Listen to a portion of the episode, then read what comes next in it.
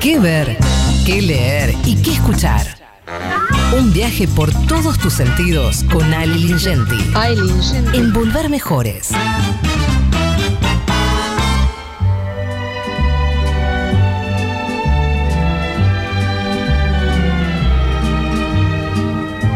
Ale, querido, ¿cómo andás, mi vida? Hola, Adi, querido. Hola, compañeras. ¿Cómo andan todos? Muy bien. Bueno, me alegro. Yo con nuevo cable en el micrófono, espero que se note. Ah, ¡Ay, leyenda! suena, suena divino. Les quiero, les quiero agradecer especialmente a Juan Tomala y a Matías McLaughlin y a Yeye. Dos boludos. Sigue. Bueno, De pie aplaudiendo acá la producción. Sí. hoy, hoy nos toca hablar de literatura, Daddy. Una vez por semana. Ay, me encanta. Qué tontas que son. Y bueno, pero, pero vos, bueno, yo soy sincero, yo no leo, boludo. Yo te escucho porque vos, vos hablás, por eso. Y porque me gusta todo lo que vos hacés, nada más. Pero yo no, no, no, no leo, ya lo expliqué. Pero vamos a darle, vamos a darle con todo, dale. Bueno, eh, mira, eh, la literatura colombiana tiene una gran tradición. eh, pienso, obviamente, en Gabriel García Márquez, que es el referente más conocido, pero también están Laura Restrepo, Andrés Caicedo, Fernando Vallejo. Son todos escritores los que nombré, que son muy diferentes entre sí y tienen públicos muy diferentes porque en general los escritores construyen ¿no? su propio público. Bueno, Pilar Quintana es una escritora colombiana que, por lo menos después de leer este libro, yo diría que me gusta mucho. Eh, es una caleña que nació en el 72, ahora Ah. vive en Bogotá. Me acordaba. Eh, pero no sé, ¿de qué? ¿De Colombia? No, sí, una de Cali, de las caleñas.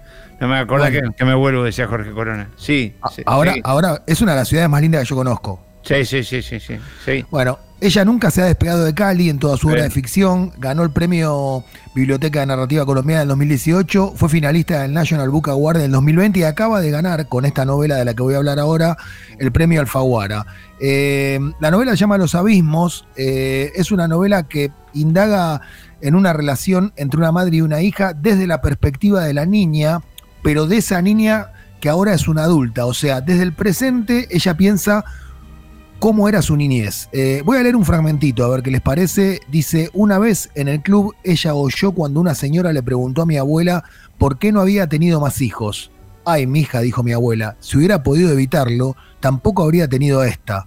Las dos señoras soltaron la carcajada. Mi mamá acababa de salir de la piscina y chorreaba agua. Sintió, me dijo, que le abrían el pecho para meterle una mano y arrancarle el corazón. Bueno, la narradora es Claudia, que es la protagonista de Los Abismos, y el epicentro de la novela es un departamento de dos pisos de un barrio alto de Cali, que es una ciudad, como les dije, muy, muy linda. Es una ciudad que es un valle rodeado de montañas. Tiene un clima hermoso, como dijo Daddy, hay hermosas mujeres, hermosos hombres, hermosa gente, gente muy cálida por otra parte. Eh, y durante la niñez eh, de esta protagonista de la historia, eh, lo que pasa es que ella crece bastante sola, porque su papá trabaja en un supermercado familiar todo el día y su mamá, que también se llama Claudia, además, y esto tiene consecuencias, está casi siempre ausente y enfrascada en historias muy frívolas de revistas como Vanidades o Cosmopolitan, ¿no? Esas revistas que te cuentan las historias de Natalie Wood, de Karen Carpenter, de la princesa Grace de Mónaco, de Pampita. Bueno, la de Pampita no, pero todas estas vidas con finales trágicos, ¿no? Bueno, esas historias de folletín son las que de alguna manera forjan la educación sentimental de esta madre eh, muy disconforme e insatisfecha de los años 80, la novela está ambientada en los años 80, y que llama, esto es muy importante, Adi, a su hija Tocaya. Y esto tiene un gran poder simbólico, porque lo que termina ocurriendo es que esa manera de llamar a su hija marca a fuego un patrón en la relación, ¿no? Que anula la condición de niña de Claudia y la pone a la par de su mamá.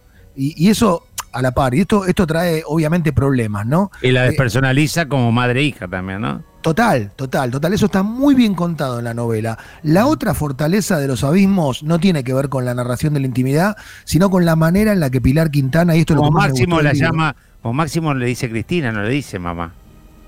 Claro, pero ah, si vos tratás No, a tu eh, hijo. digo, pa- pasa, pasa mucho los, los, los- los hijos donde, bueno, es, es más profundo. Siga, dale, per- perdón, perdón. No, para mí el problema es cuando vos eh, no solo le pones el nombre de eh, tu nombre a tu hija, sino que la tratás como si fuera una adulta.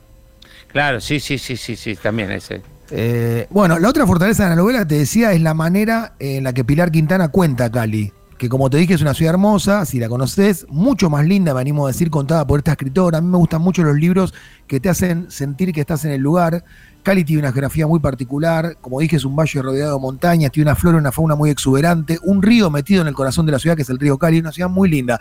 Y Pilar Quintana la cuenta tan, tan, tan, tan bien que parece que estás en Cali, así que si no tenés plata para viajar a Colombia, por lo menos pagá mil pesos por esta novela y es como si estuvieras en Cali, te lo aseguro. Me la vendiste, llama- listo.